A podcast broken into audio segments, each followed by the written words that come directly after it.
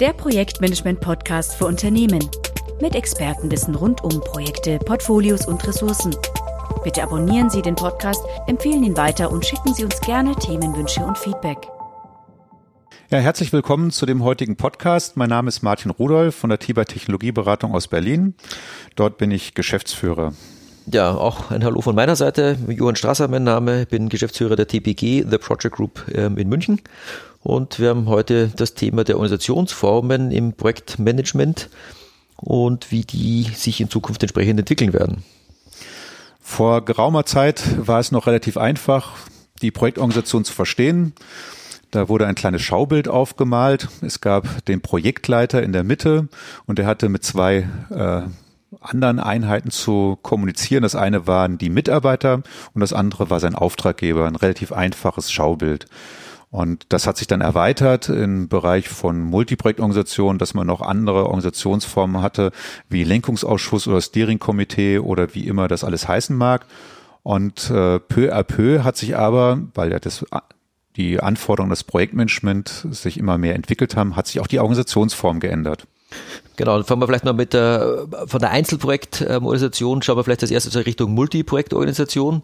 Ähm, äh, ein PMO brauche ich nicht, ähm, wenn ich eine große Brücke baue oder einen Flughafen baue, da habe ich ein Project Office, das ist das eine Thema. Wir haben ja die Veränderung dahingehend, dass wir in sehr vielen Bereichen wirkliches Multiprojektmanagement haben ähm, und dementsprechend auch eine, Multipro eine Organisation brauchen, die Multiprojektmanagement überhaupt ja, beherrschen kann. Also wir brauchen etwas wie ein PMO, ein Project Management Office und das kann entsprechend auch an verschiedenen ähm, Ebene des Unternehmens aufgehängt sein. Also wenn wir mal ganz unten anfangen, wie gesagt, das Project Office ist äh, ja die Organisation, die ähm, um den Projektleiter drumherum gebaut wird, äh, letztendlich um ein einzelnes Projekt äh, stemmen zu können. Das klassische PMO, das Project Management Office ist dafür da, um die, ähm, ja, die Multiprojektumgebung ähm, entsprechend äh, beherrschen zu können. Und ähm, oben drüber gibt es dann noch die Möglichkeit, je nachdem, wo das äh, PMO aufgehängt ist, dass es vielleicht auch mit strategischen Aufgaben ähm, betraut ist, da könnte es noch ein, ein SPMO geben. Das PMO war ursprünglich nur eine Art Serviceeinrichtung, die vielleicht auch das Tool betrieben hat, das Tool unterstützt hat, Schulungsunterlagen bereitgestellt hat. Und über die Jahre hinweg äh, ist das PMO aber richtig zum Schmiermittel in der Projektorganisation geworden, was einmal das Bindeglied zwischen der Projekt- und der Linienorganisation darstellt, aber auch zwischen den Projekten und dem Management darstellt. Zum Beispiel das strategische PMO, um Priorisierungen etc. bereitzustellen. Genau, diese, diese strategischen ähm, Angelegenheiten sind die, die ich in Zukunft immer stärker im Vordergrund sehe, weil eben die Paarung Produktportfolio, Projektportfolio, äh, Strategie und Umsetzen der Strategie, das wächst ja alles immer weiter zusammen. Ähm, und dementsprechend ähm, glaube ich, dass die, oder glaube ich nicht nur, sondern sehen wir ja ganz, äh, ganz klar bei unseren Kunden, ähm, dass das ähm, entsprechend ein, ein, äh, ja, ein klarer Trend ist, dass die strategischen Aufgaben für ein PMO ja immer stärker in den Vordergrund rücken. Das heißt, es geht jetzt nicht darum, Strategie zu machen. Das ist nach wie vor eine nicht delegierbare Aufgabe der Geschäftsleitung oder der Entwicklungsleitung, wie auch immer. Ähm, aber das PMO wird zunehmend in die Pflicht genommen, die letztendlich dann erstmal bekannt gemachte Strategie mit dem aktuellen Projektportfolio abzugleichen, um zu sehen, machen wir überhaupt das, was strategiekonform ist. Äh, Hat in der Vergangenheit nicht gegeben. Wie gesagt, da ging es darum, ja, überhaupt Services zur Verfügung zu stellen. Ähm, aber eben die Organisation rund ums Projektmanagement, nachdem das Thema oder nachdem die Projekte, die ja die Veränderung treiben, immer zentraler werden äh, für den Unternehmenserfolg, ähm, wird dem PMO dementsprechend auch immer mehr Kompetenz zugewiesen. Und was fast ein Dogma war und sich nie verändert hatte, scheinbar war die Rolle des Projektleiters als derjenige, der das äh, Projekt, äh, wie der Name sagt, auch geleitet hat. Und äh, das Einzige, was passiert ist, dass auf seinen schmalen Schultern immer mehr Dinge abgelegt worden sind, war am Anfang nur Terminplaner, dann Ressourcenplaner und Kostenplaner, wurde er zum Risikomanager, zum Coach, zum Mediator, ähm, zum Vertragsverhandler. Und diese Aufgaben sind immer mächtiger geworden. Äh, um den Projektleiter zu unterstützen, hat man ihn dann ausgebildet, geschult, um es noch weiter zu entwickeln, hat man dann das Projektmanagement versucht zu standardisieren und den Projektleiter oder den künftigen Projektleiter auch durch Zertifizierung fast schon gejagt und getrieben. Und äh, das hat dann zur Folge gehabt, dass der Projektleiter oder Projektmanager immer mehr überfordert war, weil der eine Projektleiter ist der hervorragende Teamplayer, kann sehr gut äh, mit seinem Team zusammenarbeiten, ist aber vielleicht nicht so sehr der Außenminister, der auf der Bühne steht und sein Projekt verkauft. diese, diese Überforderung des Projektleiters, die hat dazu geführt, dass man auch aus diesem Grunde mit anderen Organisationsformen gespielt hat. Ein, Beispiel ist das agile Projektmanagement, wo es dann neue Rollen gibt, um den Projektleiter zu entlasten.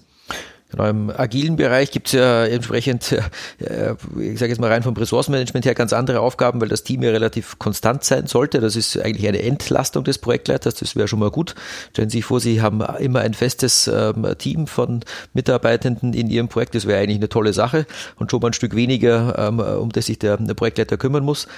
Ähm, aber ja, eben experimentieren ist an dieser Stelle, glaube ich, genau der richtige Ausdruck. Viele Leute versuchen das ähm, in diese Richtung zu drehen, dass es eben ähm, in, in agilen Teams, wobei das Team eben äh, eine, eine konstante Größe ist, sprich, also hat, was ich was, sieben Leute in seinem Team, die äh, halt immer da sind, von Anfang bis zum Ende.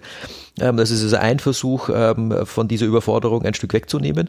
Auf der anderen Seite entstehen aber parallel dazu sofort wieder andere Anforderungen, weil ähm, in agilen Methoden muss ich jetzt nicht, was ich was einmal im Monat einen Statusbericht abgeben, sondern ich muss ständig Feedback einholen. Ich muss ja mich eben vielleicht mit Scrum beschäftigen, wo es äh, klare Regeln gibt, wie sowas abzulaufen hat, oder vielleicht äh, suchen die Firmen dann dementsprechend für sie angepasste, naja, ich sage jetzt mal, eben iterative Methoden. Aber auf jeden Fall äh, mündet es in anderen Dingen, wie sie heute aus der klassischen Welt bekannt sind. Das heißt, ich muss halt nicht eine Spezifikation aufschreiben und die dann eintreiben, sondern ich muss mich darum kümmern, dass ein Nutzen aus dem Projekt rauskommt und der entspricht vielleicht nicht der Spezifikation, die am Anfang mal geschrieben wurde oder der ist mit der Spezifikation, die man hatte, gar nicht erreichbar. Das heißt also, in der agilen Welt geht es auch um andere Dinge als in der klassischen Welt, die dem Projektleiter allerdings schon wieder als neue Anforderung vor die Füße gelegt werden, weil plötzlich ist er verantwortlich, wie gesagt, nicht eine Spezifikation zu erfüllen, sondern einen Nutzen aus einem Ergebnis seines Projektes zu erfüllen, was eine komplett andere Baustelle ist. Und wenn wir jetzt die, die Lupe mal rausnehmen aus dem einzelnen Projekt und wie sich dann die Projektorganisationsform in dem einzelnen Projekt entwickelt, sondern ein bisschen nach draußen gehen, in Multiprojektebenen oder in die Portfolioebene, dann hatten wir die letzten Jahre immer festgestellt, nehmen wir mal den Bereich der, der Produktentwicklung, dass man versucht hat, äh, Projekte zu clustern in irgendwelche Lifecycle-Gruppen oder Produktgruppen und darüber gab es irgendeine Organisationsform wie ein Lifecycle-Management, das also Projekte und Produkte einer bestimmten Welt weiterentwickelt hat so haben wir immer mehr Querschnittsprojekte. Äh, unter anderem äh, kommen zum Beispiel durch die Digitalisierung, dass gewisse Plattformen nicht nur eine Produktwelt eines Unternehmens betreffen, sondern äh, übergreifend sind äh, von, von Produktwelt zu Produktwelt. Und diese klassischen Lifecycle-Management-Strukturen äh, äh, werden überholt werden durch, durch andere Organisationsformen, in der auch nicht mehr da drin steht, ob ein Projekt inhaltlich jetzt erfolgreich erfolgreich ist in Time and Budget und inhaltlich erfolgreich ist, sondern ob die Projekte, die ein Produkt am Ende der Nahrungsmittelkette produzieren wollen, ob diese Produkte auch wirtschaftlich sind.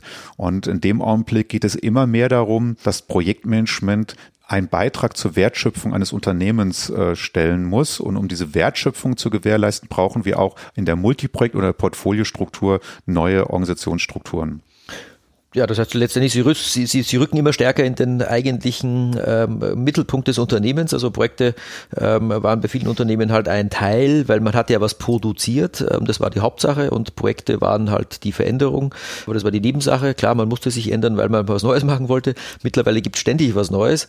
Diesen Erneuerungen äh, muss man schauen, dass man in der heutigen schnelllebigen Zeit den Erfolg des Unternehmens aufrechterhält und dementsprechend äh, erhält generell das Thema Projektmanagement ähm, eine, eine höhere Bedeutung und deshalb wird auch die Organisationsform um das Thema Projektmanagement herum stärker gebildet als umgekehrt. Früher hat man versucht, Projekte irgendwie im Unternehmen unterzubringen mit äh, Projektleitern, die sich aus der Linie Ergebnisse gewünscht haben oder aus der Matrix äh, Leute bekommen haben. Und mittlerweile eben mit den agilen Ansätzen geht es darum, dass man feste Teams für feste Produktlinien zum Beispiel eben aufbaut. Und das heißt, es wird also, es ist genau andersrum. Also es wird um das Projekt oder um das Produkt drumherum die Organisation gebaut und nicht umgekehrt, wie es in der Vergangenheit war. Das, das hat einen anderen Stellenwert heutzutage und äh, dementsprechend auch eine, eine andere Ausprägung.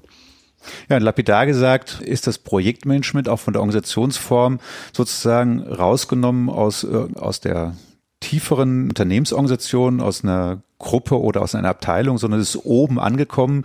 Es ist also ähm, eine Zentralfunktion immer mehr in eines Unternehmens und das spielt sich auch in der Organisation wieder.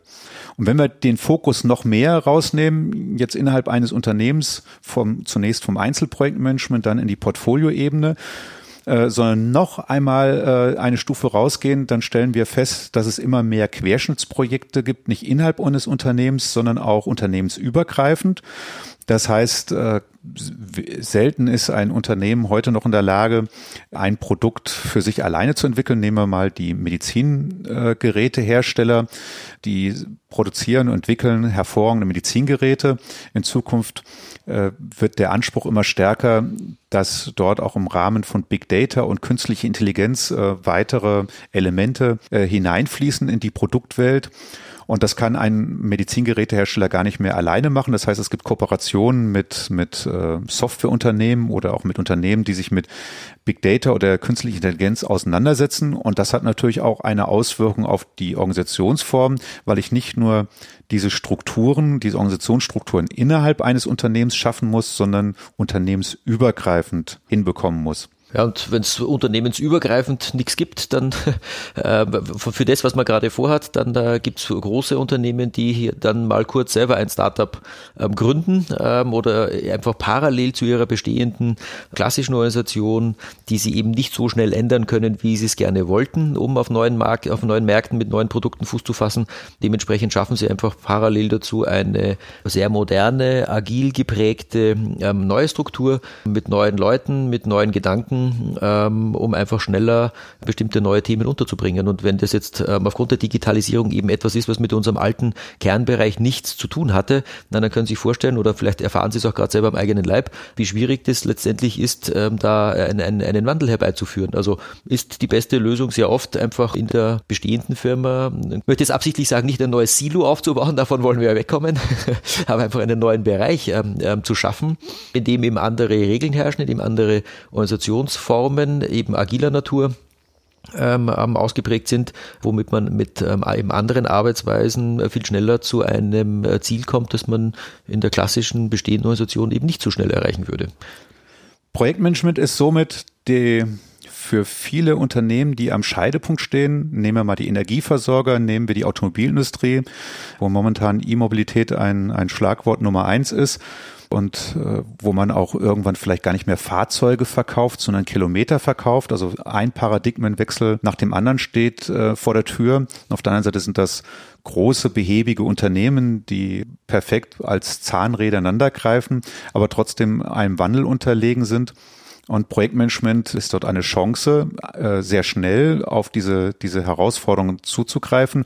Und äh, dies bedingt die, das Nutzen dieser Organisationsform innerhalb von Projekten, wie, wie wir gerade festgestellt haben, zum Beispiel ähm, äh, Start-ups quasi nicht zu kaufen, sondern auszugliedern. Jahrelang haben große Firmen kleinere Firmen gekauft, um sich äh, Wissen hinzuzukaufen. Was jetzt passiert ist, dass große Firmen Bereiche quasi in eine agile Organisation ausgliedern und dort 100 Prozent projektorientiert äh, aufgestellt sind, um einfach schneller sich auf die wirtschaftlichen Rahmenbedingungen des Marktes anpassen zu können. Genau, das ist ja jetzt auch eine Frage. Wir reden immer von verschiedenen Bereichen des Projektmanagements. Sowas passiert natürlich jetzt nicht unbedingt im Baubereich und im Anlagenbau. Ähm, das wird äh, dort nach wie vor vermutlich so weitergehen wie bisher auch. Da gibt es natürlich auch ein paar Änderungen und Neuerungen, aber agil lässt sich jetzt ein Flughafen nun mal leider nicht bauen. Ähm, aber es ist halt so, dass sehr viel mehr produktentwickelnde und produzierende Firmen einfach existieren ähm, und dementsprechend ist dieses Thema halt in der Produktentwicklung immer stärker in den Vordergrund gekommen und wird sich entsprechend auch noch weiter ausbreiten, weil äh, wir halt nicht Dinge überhaupt erst einmal entwickeln müssen, sondern es, es ist ja schon ganz viel entwickelt worden und es gibt aber 20 Versionen davon und das Ganze in 20 verschiedenen Firmen. Dementsprechend ist der, der Produktgedanke gepaart mit dem, mit der Produktentwicklung, sprich mit den Entwicklungsprojekten, ein, ein dermaßen ausgeprägter in der letzten Zeit und das wird sich auch noch weiter verstärken, sodass die eigentliche Produkt- respektive Projektorganisation immer weiter in den Vordergrund kommen wird. Zusammenfassend lässt sich feststellen, dass sich die Projektorganisation auf verschiedenen Ebenen verändern wird. Auf der einen Seite wird auf der Einzelprojektebene wird die Rolle des Projektleiters entlastet durch neue Rollen, wie zum Beispiel Scrum Master, Product Owner und ähnliches. Wenn wir dann eine Stufe weiter nach oben gehen, in die Multiprojektebene oder auch in die Projektportfolioebene, wird sich die Aufgabe des PMOs als äh, Schmiermittel der Organisation weiter verändern. Wenn wir nicht nur Projektmanagement als als Durchführung von Projekten betrachten, sondern als ein Teil der Wertschöpfung eines Unternehmens, dass wir also Produkte über Projekte auf dem Markt entwickeln oder für den Markt entwickeln und platzieren wollen, dann ähm, wird auch das Zusammenspiel zwischen Produktmanagement und äh, Projektmanagement hier organisatorisch eine deutliche Herausforderung an die Projektorganisation stellen. Wir, wir haben zukünftig immer mehr Querschnittsprojekte, nicht nur innerhalb eines Unternehmens, sondern auch unternehmensübergreifend, sodass hier auch ein, ein Wechselspiel zwischen Organisationen äh, stattfinden muss. Um diese Komplexität in den Griff zu bekommen, wird es auch ähm, nicht nur Einflüsse geben auf die Projektorganisation, sondern in der Unternehmensorganisation gründet man zunehmend quasi Startups aus, um hier eine Dynamik zu haben und äh, die Dynamik des Projektmanagements auch hierfür zu nutzen. Ja, damit wollen wir uns für heute von Ihnen verabschieden. Vielen Dank fürs Zuhören und bis zum nächsten Mal. Weitere Informationen zu Projektportfolio und Ressourcenmanagement finden Sie auf unserem YouTube-Kanal und dem TPG-Blog unter www.tpg-blog.de.